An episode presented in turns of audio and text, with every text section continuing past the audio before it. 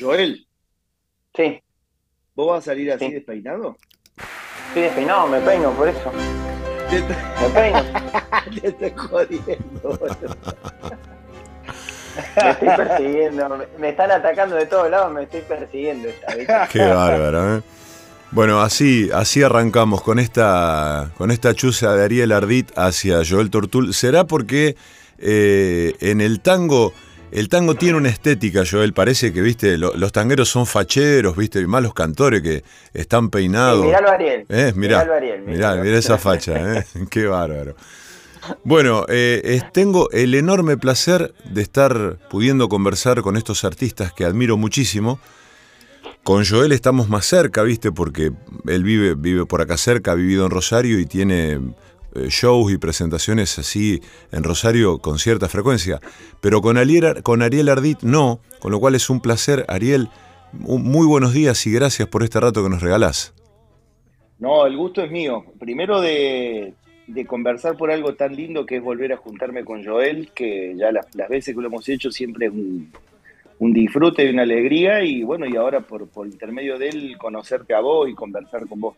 Bueno, para la audiencia desprevenida, les quiero contar que estamos conversando con Joel Tortul y con Ariel Ardit porque el sábado, este sábado, en realidad eh, mañana, eh, van a estar presentándose en la Sala Labardén, en el Teatro de Labardén de la ciudad de Rosario.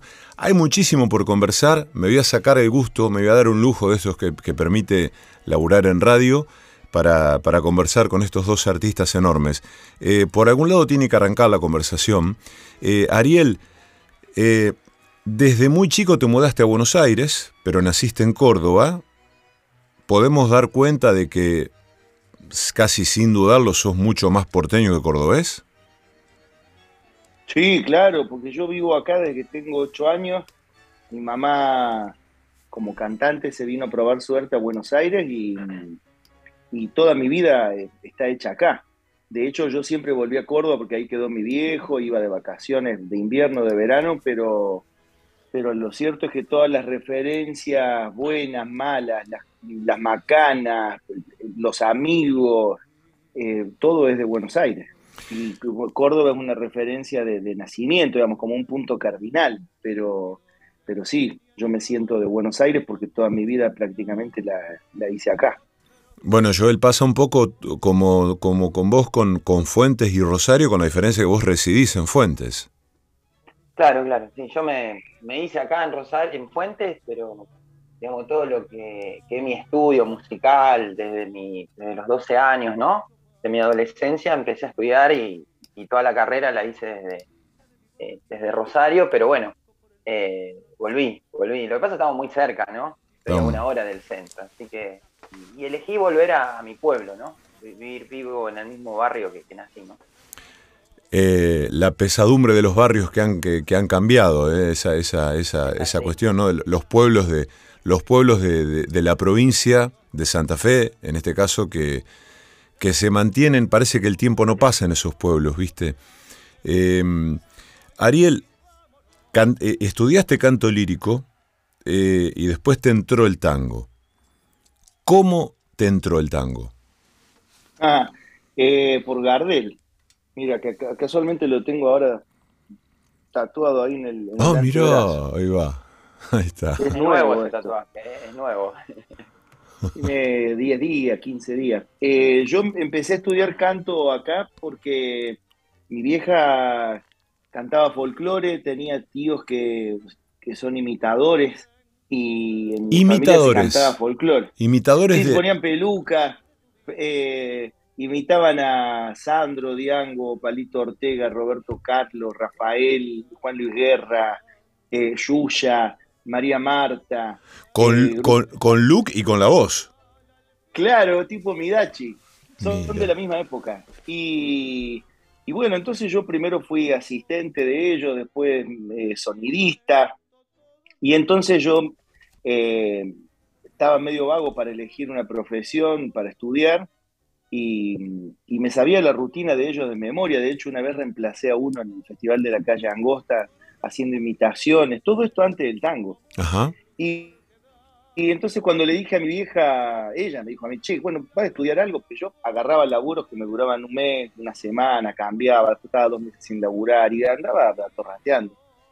Y mi vieja me dice, bueno, ¿y qué vas a hacer? Y digo, bueno, y canto, como ustedes. Y me dice, no, no, dice, estudia algo, así tenés un laburo serio, así haces una profesión. Y justo en el edificio había un maestro de canto lírico. Entonces dije, bueno, estudio canto lírico. Y por, este momento ahí, en esa situación, ni cerca del tango, ni nada.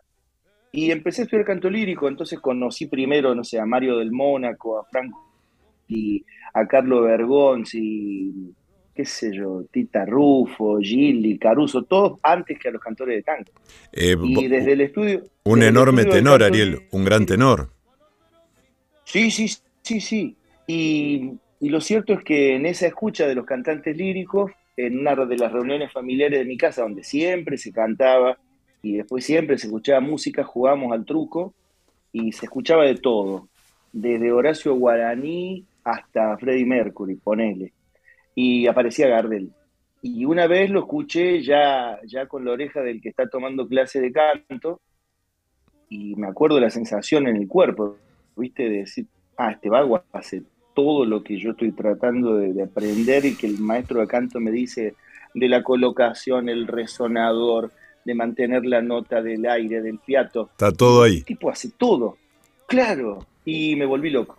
Entonces le afané el, el cassette a uno de mis tíos, que era un cassette de grandes éxitos de Gardel, y después empecé a comprar revistas, libros, VHS en ese momento, y ahí el tango pero por Gardel. Siempre digo lo mismo, que si Gardel hubiese sido un cantante de otra música, por ahí, no sé, si yo hubiese cantado tango, no lo sé. Ubicanos en dos, con dos, dos datos puntuales. Podemos inferir que en ese momento vos tenías 20. Claro, claro. Sí, sí, yo cuando, cuando empecé a tomar clases de canto, eh, tenía, sí, 19, 20. ¿Y, y dónde? Ya, ya venía dando vuelta con, qué iba a ser de mi vida, digamos. Me habían rajado del colegio, tenía algunos problemas de conducta. Eras medio picante. Eh, tenía unos problemitas. Y, bueno, entonces dije, bueno, ¿qué hago? Y ahí apareció. Y, después se dio todo porque se dio todo muy rápido. Yo, la, las primeras clases de canto las tomé en el año 95, que era más chico, y tengo ahí los cassettes todavía del año 95. Y después, eh, en el 98, fui al boliche de Roberto, empecé a, escuchar a cantores de tango, empecé a cantar tango, y en el 99 ya trabajaba con el mm. tango. Eh, o sea, en el 95 tomé mi primera clase y en el 99 ya hice la primera gira a Europa, con lo cual se dio todo eh, bastante rápido.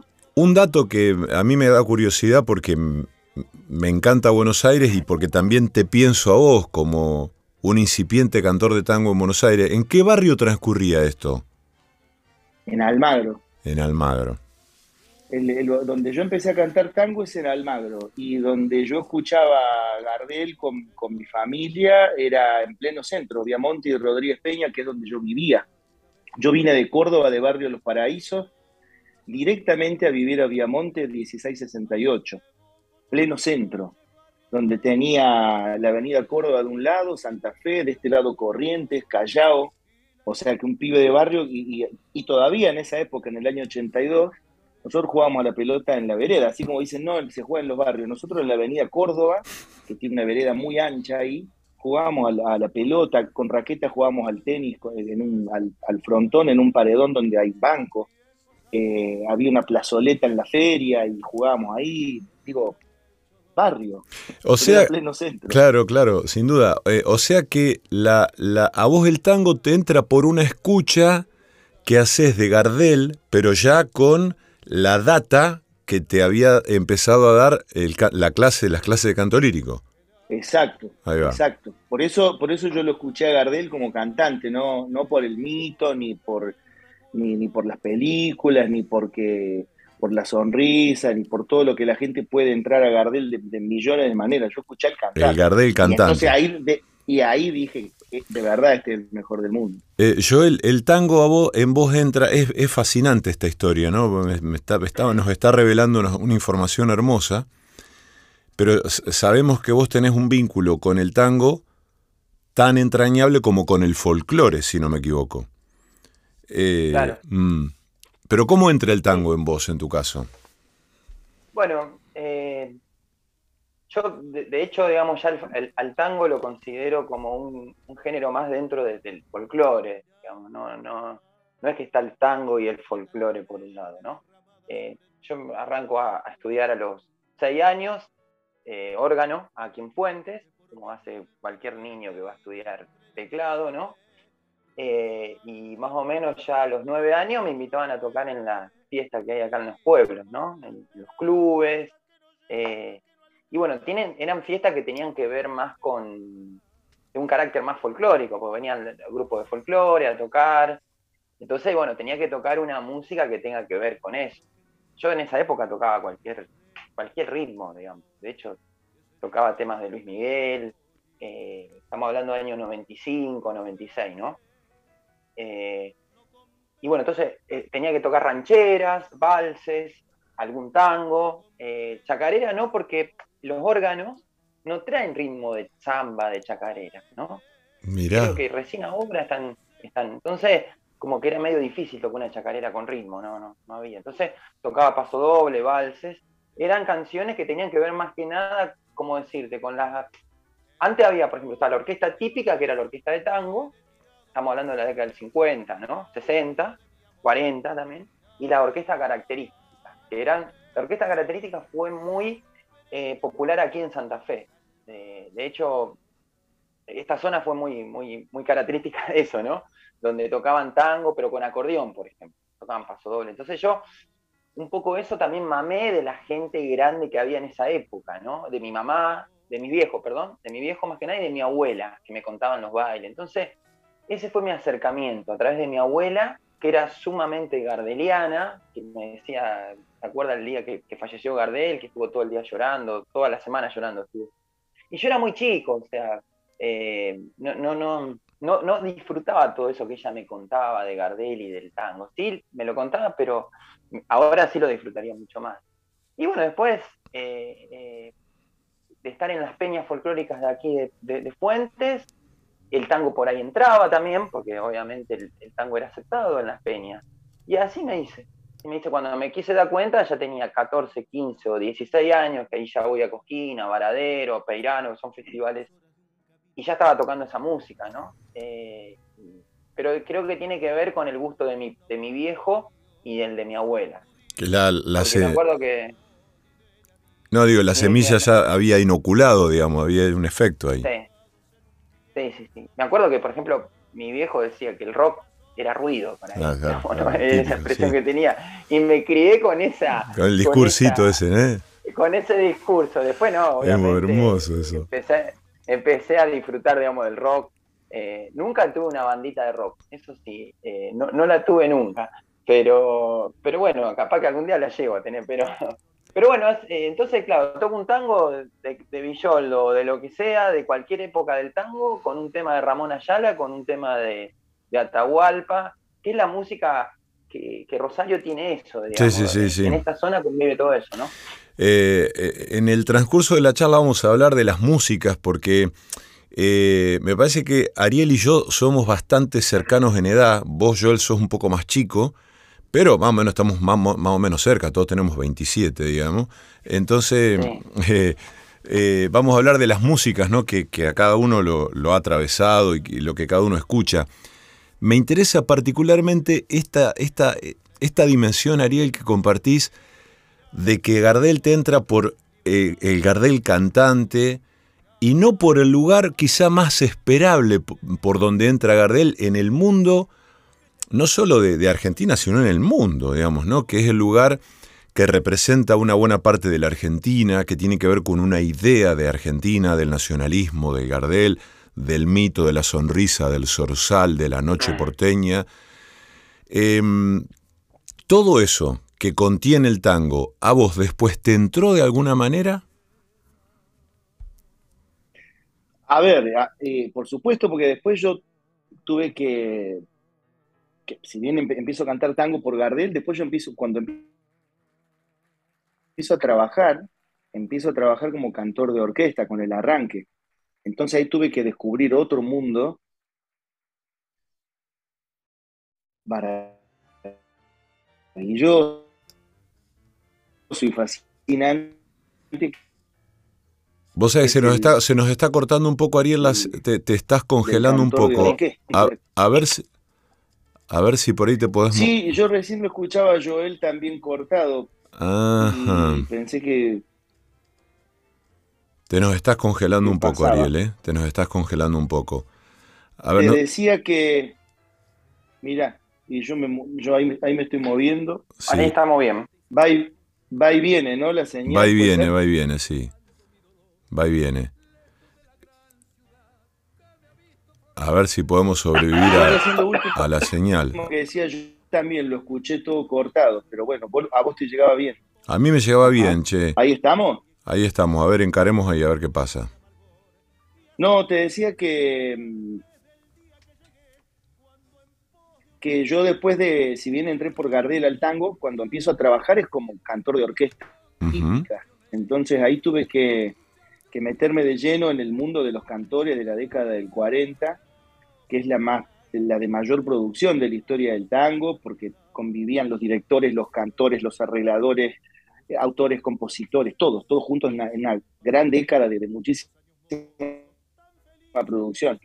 Y, a mí me sirvió mucho empezar a burgar entre Lucio de Mare y Raúl Verón, Troilo con Fiorentino y Marito Castillo con la orquesta de Tanturi y empezar a, descubrir cantores desconocidos. A mí me, ayudó muchísimo. Siempre Gardel fue el, referente, pero después todo lo de la tangueridad uno la va incorporando a medida que va conociendo el tango, pero como cantor. Eh, por supuesto que vivís en Buenos Aires y hay un montón de, tips que tienen que ver con el tango y el empedrado y el farolito. Y, a mí eso me hincha las pelotas soberanamente porque el tango no es eso. Ahí va. Entonces, y, no sé, la, foto de Gardel con el la foto de Gardel con el obelisco. Gardel no conoció el obelisco. Mm. El obelisco se, eh, fue inaugurado cuando Gardel ya había muerto, en el 35, mm. pero cuando había muerto Gardel. Entonces, eh, todo ese tipo de, postales de tango, yo nunca me entraron, mm. nunca me enganché por ahí. A mí me gusta el tango. Me Mirá que... por la música. Qué, qué maravilla. Por eh, ende, como el máximo referente. Eh, sí, no sé si pedirte, Ariel, que te muevas a un lugar donde probablemente tengas más señal, porque te, escuchamos con un poco de esfuerzo. Tengo el modem ahí, tengo el modem, tengo el modem acá. O sea que más señal no podemos tener. Así que... Eh, no, igual te, casamos bien. Em, qué maravilla, porque toda esa iconografía, un poco la idea del tango for export para el turista que está sacándose fotos en la boca y todo, a vos te rompe las pelotas soberanamente, digamos. Sí, eh, para el turista en Buenos Aires, digo, hay mucha gente que vive en Buenos Aires, que nació en Buenos Aires y, esta desinformación cultural de nuestras raíces hace que sean turistas también. Claro. Alguien puede haber nacido en Almagro y si no conoce el tango porque se crió con el rock, también es turista en el tango. Mm, mm. Entonces se morfa igual la galletita del empedrado y el farolito.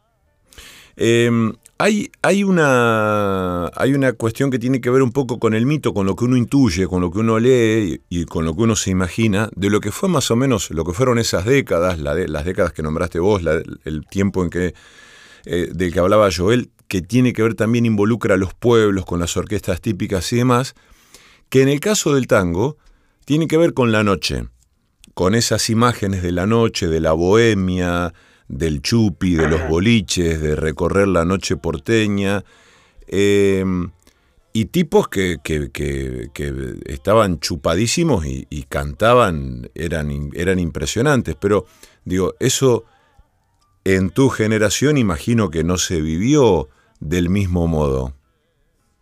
No entendí lo de, lo de no, te entendí una parte. ¿Quién estaba chupadísimo y eran grosísimos? No entendí. Hay una, hay una imagen que, uno tiene un poco por lo que ha leído, por lo que sabe, por lo que intuye, de la noche porteña, del tango en la noche porteña.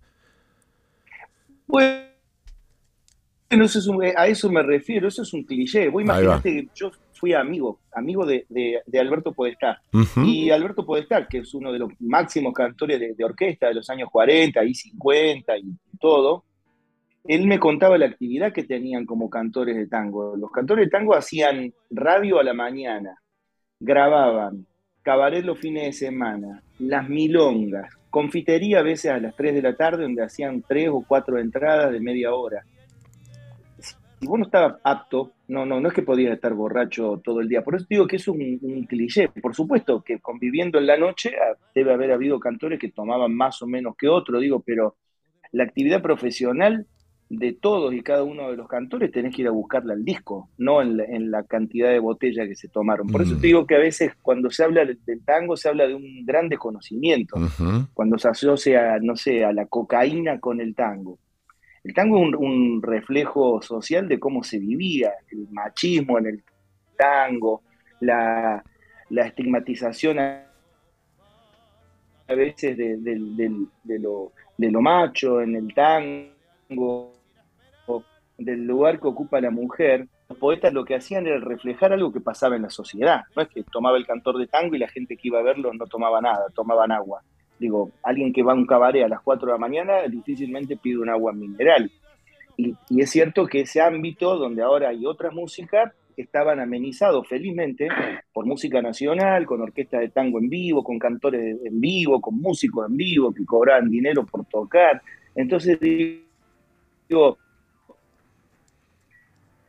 a veces quedarse con la post-tango tomaban es como reducir lo artístico a algo muy pobre, que es decir, bueno, y sí, hay mucha gente que toma, y, droga hay en todos los ámbitos, hubo, habrá, y digo, por eso es como entrar a un, lugar de, ahí está, eso es lo que a mí me jode, entrar a la postal, ¿viste? Y no, porque dicen que antes los cantores y, el rock y, todos los ámbitos y el fútbol, y digo, entonces eh, yo me quedo con lo que conozco que es de la música del tango, porque eso yo la puedo, no tengo que investigar ningún entretela, voy a los discos y escucho los discos de Salgana, Piazzolla, desde Troilo hasta Joel Tortul y la música está ahí, en el disco.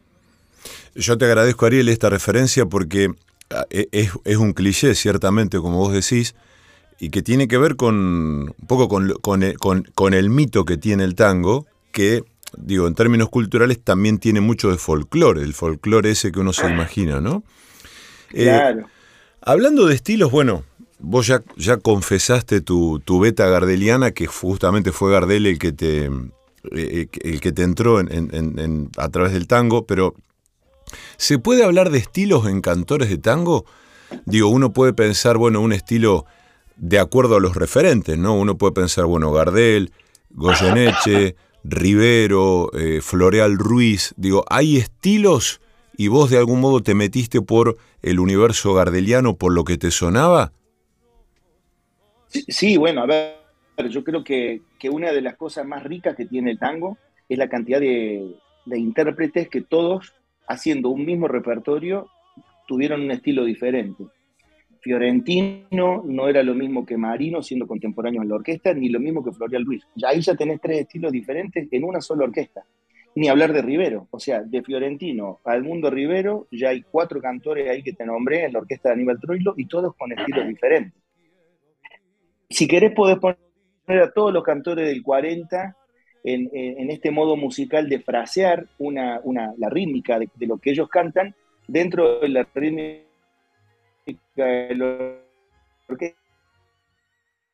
para que la gente baile, licencias bíblicas y, no sé, Vidal con guitarra. Eh, y después tenés a Rubén Juárez, que fue otro monstruo, que es un estilo para mí inigualable, porque además acompañándose él con el bandoneón, entonces todos y cada uno no se parecía ninguno a otro. Yo te puedo nombrar 10, 20 cantores y ninguno se parece a otro, vos los reconoces. Ángel Vargas no es lo mismo que Florial Ruiz, y Enrique Campos es lo mismo que Alberto Castillo, cantando en la misma orquesta, o sea, hay una, hay un, no un manojo, hay un, bolsón de cantores de, tan importantes, Alberto Podestá, Roberto Rufino, todos cantaban diferentes, el mismo repertorio, pero con distinta interpretación, con distinta manera de usar la voz. En eso el tango es millonario. Es, fabuloso la cantidad de material que hay para investigar ahí. Em, les hago una pregunta a los dos, voy a encarar primero por Joel, porque aprovechando, eh, digamos, esto de que Ariel tuviste un, paso por, el, canto lírico, eh, siempre con, con, Joel y con un montón de, colegas eh, suyos hablamos de esta presunta dicotomía entre la academia o la escuela y la calle, ¿no? las peñas y este asunto, ¿no? Pero mm, eh, a mí siempre me gusta pensar en que mm, por más que uno tenga una partitura, hay cosas de la música que no están en la partitura, ¿no? Y que si uno no, no mama un poco ese acervo cultural del lugar, difícilmente pueda tocar, por poner un ejemplo, una bulería de, flamenco si uno no, no, no pasó un tiempo ahí, ¿no? En Andalucía, o si uno no, no pasó un tiempo en Santiago del Estero, difícilmente pueda rasguear una chacarera, ¿no? Como es. Joel, ¿te, ¿te pasa un poco eso? ¿Compartís un poco eso? Sí, sí, sí. De hecho, eh, yo tuve una experiencia eh, diferente a la de Ariel con respecto al, tango. Yo me crié en una zona donde, si bien yo el tango lo mamé desde los siete años, eh, y escuchaba, tengo los recuerdos de escuchar, me acuerdo, por ejemplo, tenía 12 años y, mis viejos compraban un disco donde venía una colección de tango y puse queja de bandoneón por Troilo y pusimos play y, lo escuchamos con mi viejo y yo me emocioné, tenía 12 años y estudiaba, por ejemplo, con Octavio Brunetti, eh, que fue uno de los grandes pianistas de la historia de, Rosario, y bueno, me, me tocaba esos tangos él con el piano, pero no tuve la experiencia sí tú, Ariel, de, ser amigo, por ejemplo, como él decía, de Alberto Podestá y, de, escuchar y convivir con el tango, porque Alberto Podestá era el tango, o sea, él estuvo en la época, escuchó el sonido del tango. Yo siempre ese sonido lo escuché por los discos, ¿no? Y, bueno, encima vivo en un pueblo donde la primera orquesta la escuché ya a los veintipico. Entonces, un poco me crié viéndolo un poco de afuera, ¿no? Eh, pero creo que no, al margen que uno lo vea o, lo vea de afuera o, esté adentro, yo creo que es el amor a, la música, como decía Ariel, te conectas con la música eh, y, ese amor a, nuestro folclore. Eh, y yo creo que eso lo tenés que hacer en, por más que vayas a estudiar con un profesor, lo tenés que hacer arriba del escenario, uno se hace en la calle. En, la acción, en la acción, de donde mm. vos tenés el rebote con el público. Y ahí es donde se empieza a hacer la, cosa, ¿no? Yo siempre fui solista desde los 6 años hasta los 19, 20 años. Tocaba solo, ¿no? Está bien. Después empecé a tocar con bandoneonista, con violinista, y ahí ya empezó otra cosa, ¿no? Entonces, creo que por más que uno pueda estudiar, al margen de que pueda tener muchas condiciones o mucho oído, ¿no? La, cosa se hace en la acción y, tenés que mamarla con, ese conjunto, digamos, de músicos, ¿no? Como decía Ariel, mm. Eh, empezó, empezó a estudiar y enseguida entró en una orquesta y se hizo cantor con el arranque. O sea, por más que él ya cantaba bien, él se hizo cantor de tango con el arranque y empezó a cantar con uno, con otro, a acompañar, y ahí es donde se, donde se hace la cosa, en la acción, en la calle. Más que somos músicos populares, pero eso no tiene que ver con la música popular o académica, la música se hace tocando y en acción, me parece, ¿no? Eh, ¿Compartís eso, Ariel? Digamos, la pregunta. Sí, totalmente. Ahí va. Totalmente todo, todo, exactamente todo lo que dijo. Yo hubiese respondido lo mismo. Él lo respondió mejor, pero opino totalmente eso. El, artista, el cantor, el músico se hace, se hace tocando, se hace arriba del escenario, más allá de la referencia geográfica, que, es muy importante. Eh, no es lo mismo un, un santiagueño cantando chacarera que, yo llegando de Buenos Aires. Pese a que el, cantante más importante de Chacarera para mí fue Alfredo Ábalos, y no, no era Santiago. Pero digo, pero confío más en, el poder de la, de la, repetición que da la música y de la vivencia artística que se, que se genera arriba del escenario. Por eso coincido con lo que decía Joel. Eh, bueno, eh, vos sos cordobés, así que. la samba, la samba me sale bastante mejor. Pero cuando yo me escucho, canto samba como un porteño, ¿verdad? Eh, y no como un salteño, ¿no? Sí, se nota eso, ¿viste? A mí me encanta el, el folclore. De hecho, tengo más referencia, bueno, ahora ya no, porque soy más grande, pero durante muchos años tuve mucha más referencia de escucha. Esa primera escucha, ¿viste? Que dicen que hay, que hay cosas que uno las aprende de chiquito y no las, no las aprende más.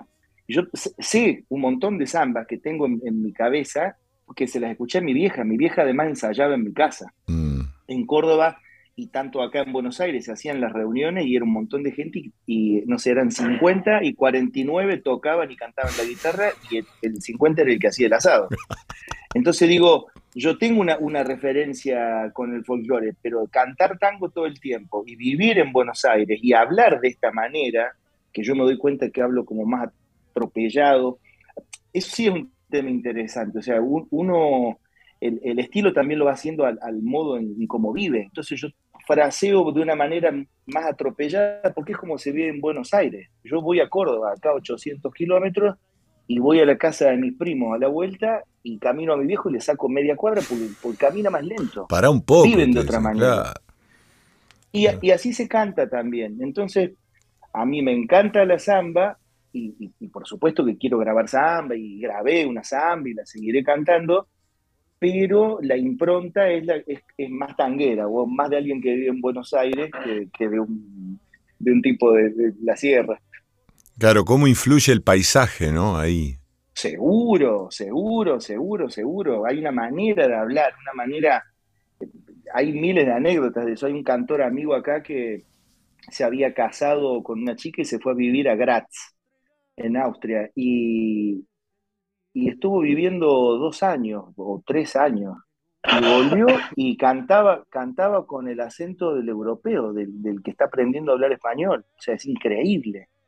Pero bueno, eh, sí, tiene que ver, tiene que ver. Eh, me haces acordar a estos japoneses, ¿viste? Que, cantan eh, desde la fonética, ¿viste? Exacto, exacto, exacto.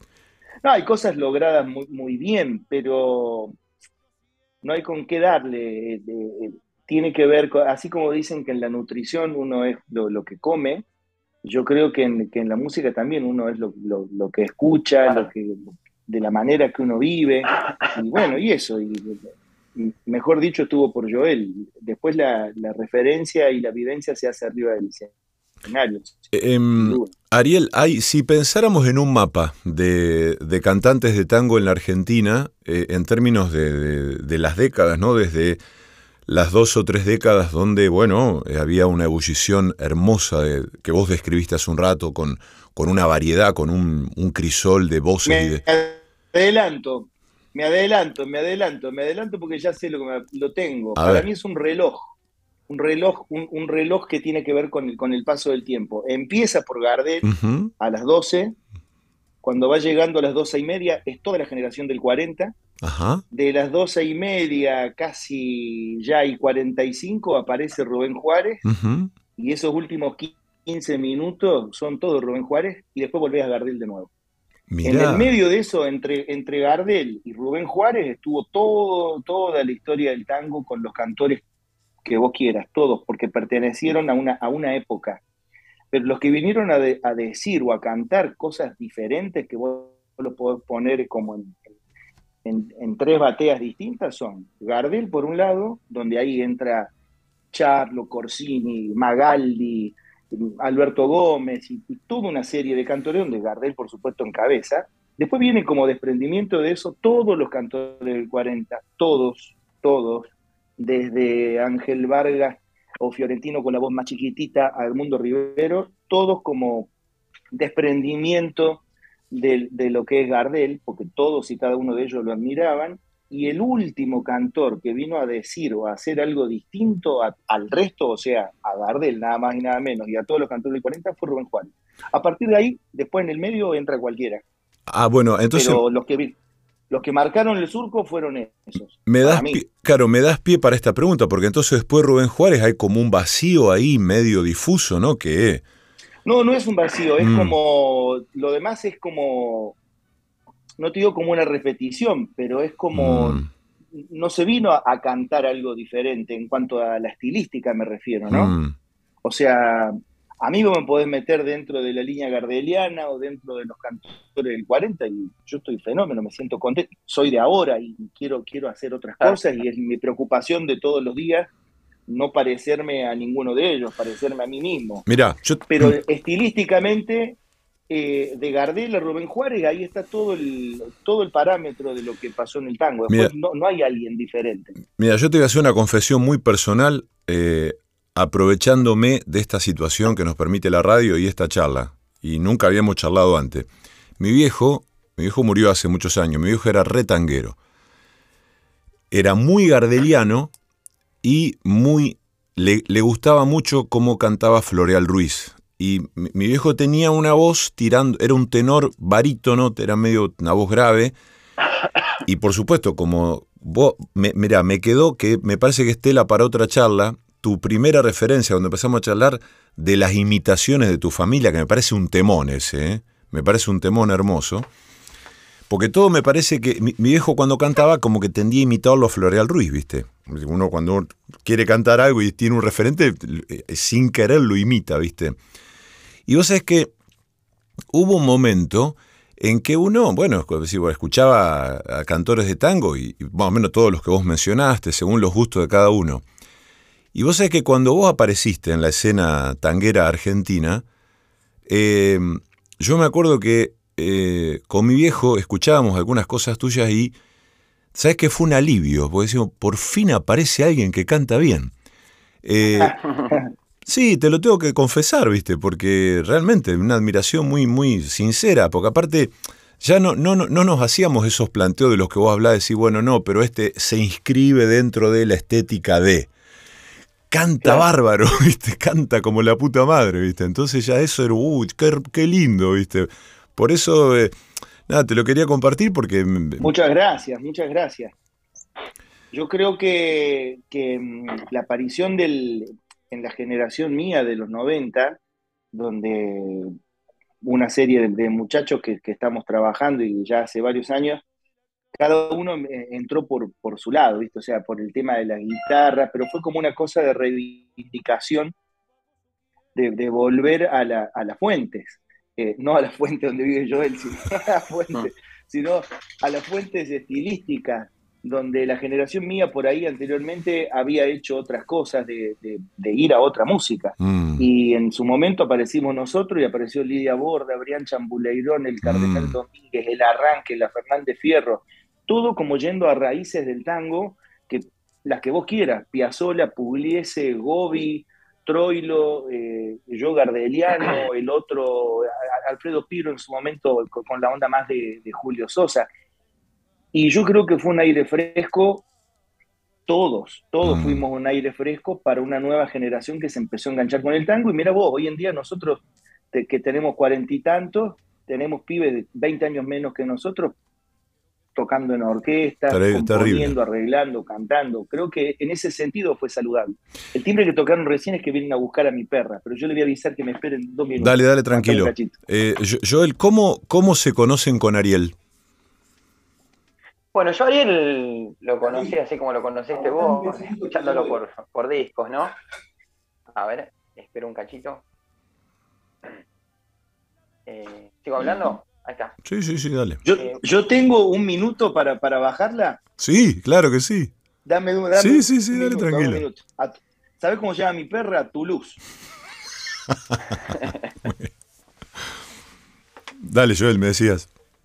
Bien. Eh, bueno, Ariel, yo lo conozco, eh, recuerdo así en mi adolescencia, de, que mi, mi viejo me compraba eh, íbamos a Rosario, porque mi viejo tenía comercio acá en Puentes, y compraba ahí en calle San Luis, y me acuerdo que estaba tal cual, ¿te acordás la disquería ahí? Estaba ahí y cada vez que terminaba de comprar iba y compraba, me compraba un disco y me lo traía, ¿no?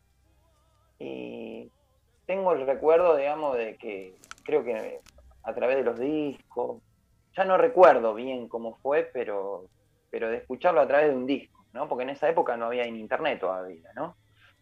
Creo que con el arranque escuché y, y bueno, a medida que fue pasando el tiempo, obviamente su figura en el tango ha crecido un montón. Y, de, verlo, de escucharlo por la radio, por internet, así, digamos.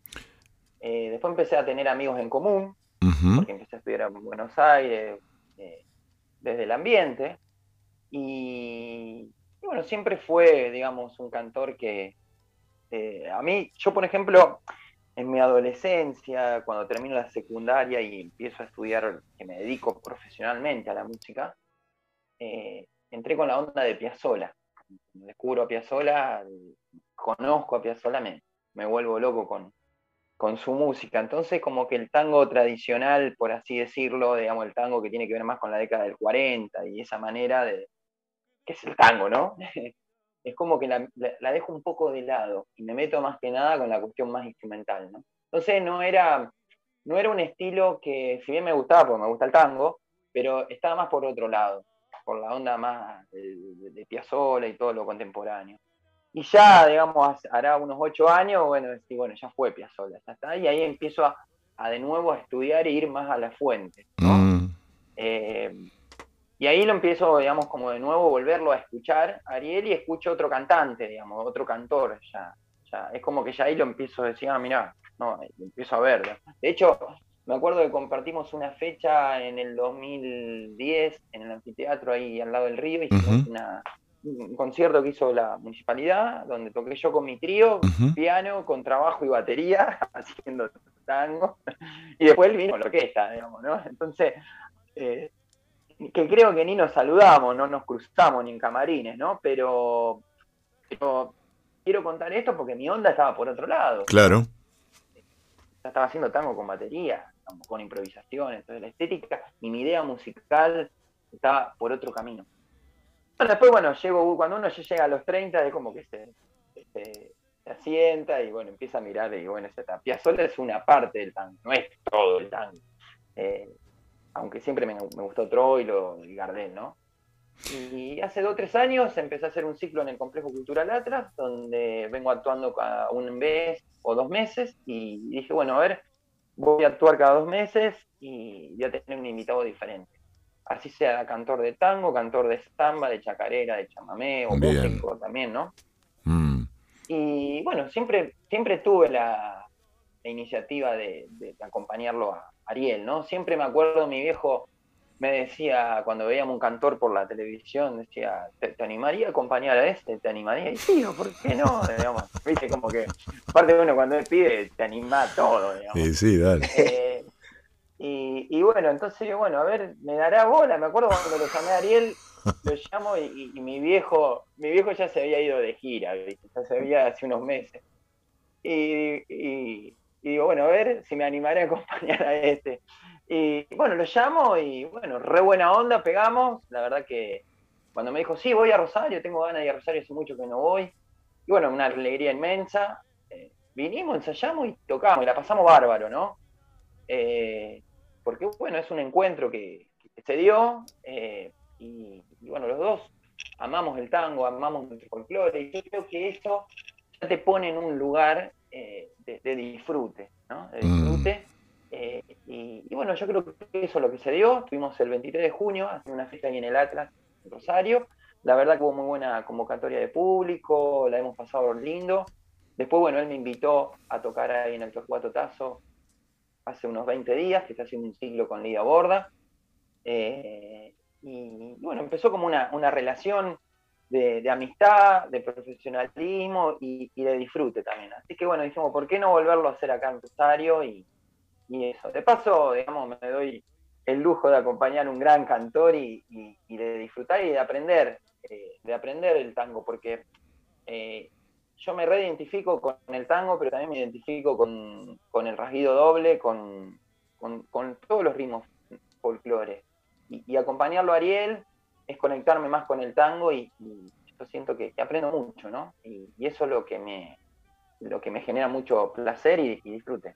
O sea, si no me dan mal las cuentas, ¿es la tercera vez que van a tocar juntos? Claro.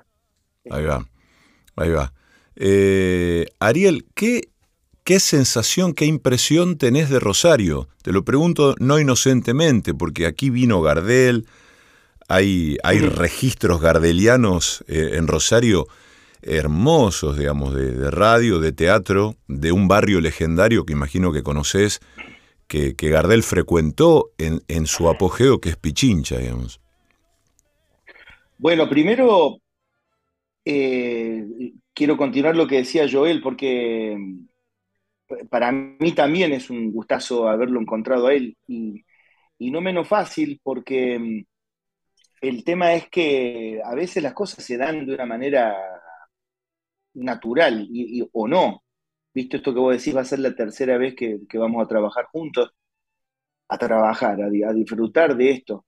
A veces vos te podés juntar ensayar un año entero con alguien y la cosa no sale, ¿viste? No, no, no se da esa química que, que a veces funciona y, muchas veces yo soy un amante de la, contracción al trabajo, ¿viste? que las cosas hay que armarlas, pero hay otras que surgen de una manera natural y que por más laburo del mundo que le quieras poner, si no sale, no sale.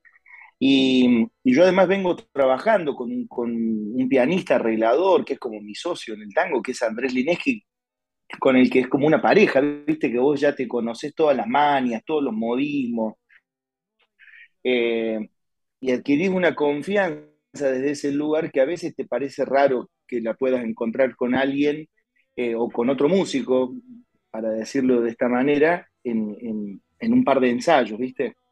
Y con Joel se dio una cosa así como de, de, a la primera vista en todo sentido, ¿viste? En el, musical y a, la primera vista de, cantar y entenderse dónde uno frena, dónde, dónde baja el volumen, dónde, dónde acelerás, ¿viste?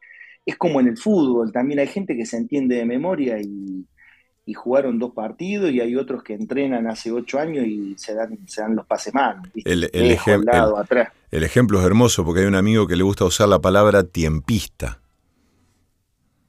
Claro, claro. Y bueno, y, en este caso se dio algo muy bueno con Joel, con lo cual a mí me dio mucha, mucha tranquilidad primero, y, a partir de ahí es que surgió esto y surgirán otras cosas, porque además esto de, encontrarte con alguien que, además uno lo intuye buena persona y que después te das cuenta que sí, y que él habla con la humildad que tienen los grandes, obviamente, él es un monstruo del piano, y entonces para mí está buenísimo que él me acompañe, y, y bueno, esa, esa cosa de ida y vuelta yo creo que la otra vez en el Atlas y tanto acá en Buenos Aires, la gente lo percibe, eso no, no lo podés caretear, no lo podés inventar. Entonces es un encuentro de, dos que realmente estamos disfrutando mucho lo que hacemos, sea tango, sea folclore, sea lo que sea. Y, para mí me parece que la mejor manera de vender esto, de contar esto, es, realmente eh, cómo lo hacemos, no lo que hacemos. Los títulos van y vienen, ¿viste? Pero cómo lo hacemos desde un lugar de, de una impronta natural que es imposible ensayarla con los años. Eso se da, eso es un poquito, es como cuando haces una reunión y decís, bueno, vos qué tenés, y yo tengo un pedazo de vacío y dos chorizos, y yo, uh, mira, tengo una molleja y una ensalada que me hizo mi vieja y dos botellas de vino, listo. Vamos. Y chao. Y bueno, es un poco lo, lo que trae cada uno. Con esto le doy pie a Joel para ver si esta vez sí hace el asado, porque la otra vez me clavo. Ah, mirá. Ahí tenés, ¿eh? Agarrar, recoger el guante ahora. Eh, este, sábado se va a llenar de tango la hermosa e histórica esquina de Sarmiento y Mendoza de la ciudad de Rosario. Hábleme de, este, la presentación porque entiendo que va a haber invitados, ¿no? Sí, es así. Va a haber invitados. Eh, bien, hablo yo, hablo. Vos, vos, vos, vos, vos. Bien. Bueno, vamos a tener invitados. Eh, va a estar Martín Tesa, que bueno, con Martín venimos laburando ya unos 6, 7 años, es un gran referente del tango aquí en Rosario, un gran compositor, es el director de la Orquesta Utópica, que es una orquesta típica eh, que ya hace unos 5 o 6 años que está haciendo todos tangos nuevos y tangos de compositores locales. Así que, eh, y bueno, además es el director del quinteto de guitarra de, la Escuela de Tango, de la Orquesta Escuela de Tango aquí en Rosario, así que tenerlo a Martín eh, muy importante para mí eh, compartir música con él, porque bueno, la verdad que también disfruto mucho tocar con él, aprendo mucho eh, de, tango con él y, bueno, vamos a estar haciendo algún tanguito mío y algún tanguito de él. Va a estar Martín ahí acompañándonos y obviamente también lo va a estar acompañando Ariel. Y bueno, hay otra invitada, que es Gaby Estrada, que es una gran profesional también, de, una gran cantante, Rosarina, donde, bueno, no solamente canta tango, sino que canta algunos boleros, y bueno, va a haber ahí, digamos, una, participación muy especial de Gaby Estrada, que bueno, estuvo grabando ahí algo con, Ariel y, bueno, Ariel pensó eh, que estaba bueno invitarla, por bueno, ya tenían un vínculo, ¿no, Ariel? Sí, se había dado que, que por intermedio de, de García, de Daniel García, un pianista arreglador de acá que, tiene su estudio en Buenos Aires, él, me comentó, che, hay una mujer en Rosario que canta y estamos preparando un disco y bueno, y que me quería invitar. Esa invitación se, fue extendiendo un poco en el tiempo, por, los tiempos de ella y míos, no sé qué, bueno, y grabamos eh, no hace mucho un tema y bueno, yo ya había estado con, Joel en el Atlas y, bueno, en, el marco de este, de este show que va, que va a suceder el sábado en la sala Labardén, pensamos, él me dijo, che, ¿y qué te parece de invitar a un amigo guitarrista? No sé qué. dije, bueno, entonces invitemos también a, Gaby Estrada, que es una, cantoraza que tiene, por supuesto, mucha historia ahí en el canto, en Rosario, en distintos lugares. Así que bueno, es como un poco para, para, para darle un poquito más de color al, show, así que ahí vamos a tener esos invitados. Em, desde la más absoluta curiosidad, Ariel, ¿se puede enseñar a cantar? Sí, sí, por supuesto. Eh, más que enseñar, se puede aprender a cantar. Aprender, ¿no? ¿Viste? Porque claro, uno puede enseñar, pero se, se, puede aprender, por supuesto, por supuesto. Sí, sí, el estudio del canto y la, eh, hay, mucha gente que lo hace muy bien y yo creo que, cualquier condición musical, futbolística, vocal, porque yo no dejo de, pensar en, la, en, el aprendizaje de eso como algo muscular en cuanto a lo, a lo fisiológico de la voz. Algo físico, y, digamos. Y todos, claro, eso por supuesto que se puede trabajar, se vocaliza como un, como un futbolista entrena y, y hace ejercicios en la semana, y después está la otra parte, que, es la más difícil de, enseñar y de aprender, que es la, interpretación y la, vivencia que cada, cada obra del tango o de lo que cante puesta en un cuerpo diferente o en una voz diferente, el resultado expresivo tiene que ver con las vivencias. Qué Entonces yo no, no, siento que sea el mismo cantor vocalizando con los mismos ejercicios hace 20 años, no soy el mismo cantor que el año pasado. Tremendo. No soy el mismo cantor que el, el, antes de la pandemia y después de la pandemia, porque te van pasando otras cosas. las vivencias van, van definiendo, o para decirlo de una manera más poética, van templando el instrumento. Muy bien. Y, y, en ese sentido yo quiero seguir viviendo mucho más, hasta las cosas malas, porque sé que en definitiva después tengo más cosas para contar cuando canto. Eh, sábado 9 de la noche, Sarmiento y Mendoza, Sala Labardén. No se pierdan esa noche hermosa con Ariel Ardit, Joel Tortul, Martín Tesa, Gaby Estrada. Una noche de tango maravillosa en la ciudad de Rosario. Les agradezco enormemente, me ha dado un placer y hay mucho más por charlar, pero nos estaremos viendo el sábado aquí.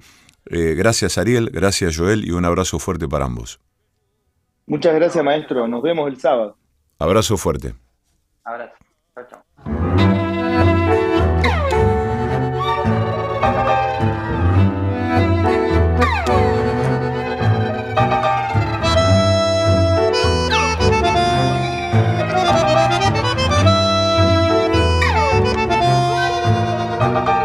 Cruel en el cartel, la propaganda manda cruel en el cartel y en el fetiche de un afiche de papel se vende la ilusión, se rifa el corazón y apareces tú vendiendo el último jirón de juventud, cargándome otra vez la cruz. Cruel en el cartel, te ríes corazón, dan ganas de balearse en un rincón ya da la noche la cansé, su piel de ojera ya moja el aire su pincel y hace con él la primavera. Pero que si están tus cosas, pero tú no estás, porque eres algo para todos ya, como un desnudo de vidriera. Luché a tu lado para ti, por Dios y te perdí. Yo te di un hogar, siempre fui pobre, pero yo te di un hogar. Se me gastaron las sonrisas de luchar, luchando para ti, sangrando para ti. La verdad, que es restregarse con arena el paladar y ahogarse sin poder gritar yo te di un hogar, fue culpa del amor dangar de balearse en un rincón. Ya da la noche a la cancel, su piel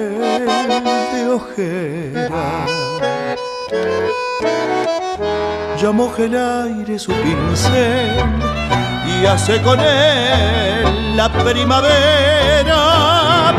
Pero que si están tus cosas, pero tú no estás, porque eres algo para todos y ya, como un desnudo de vidriera.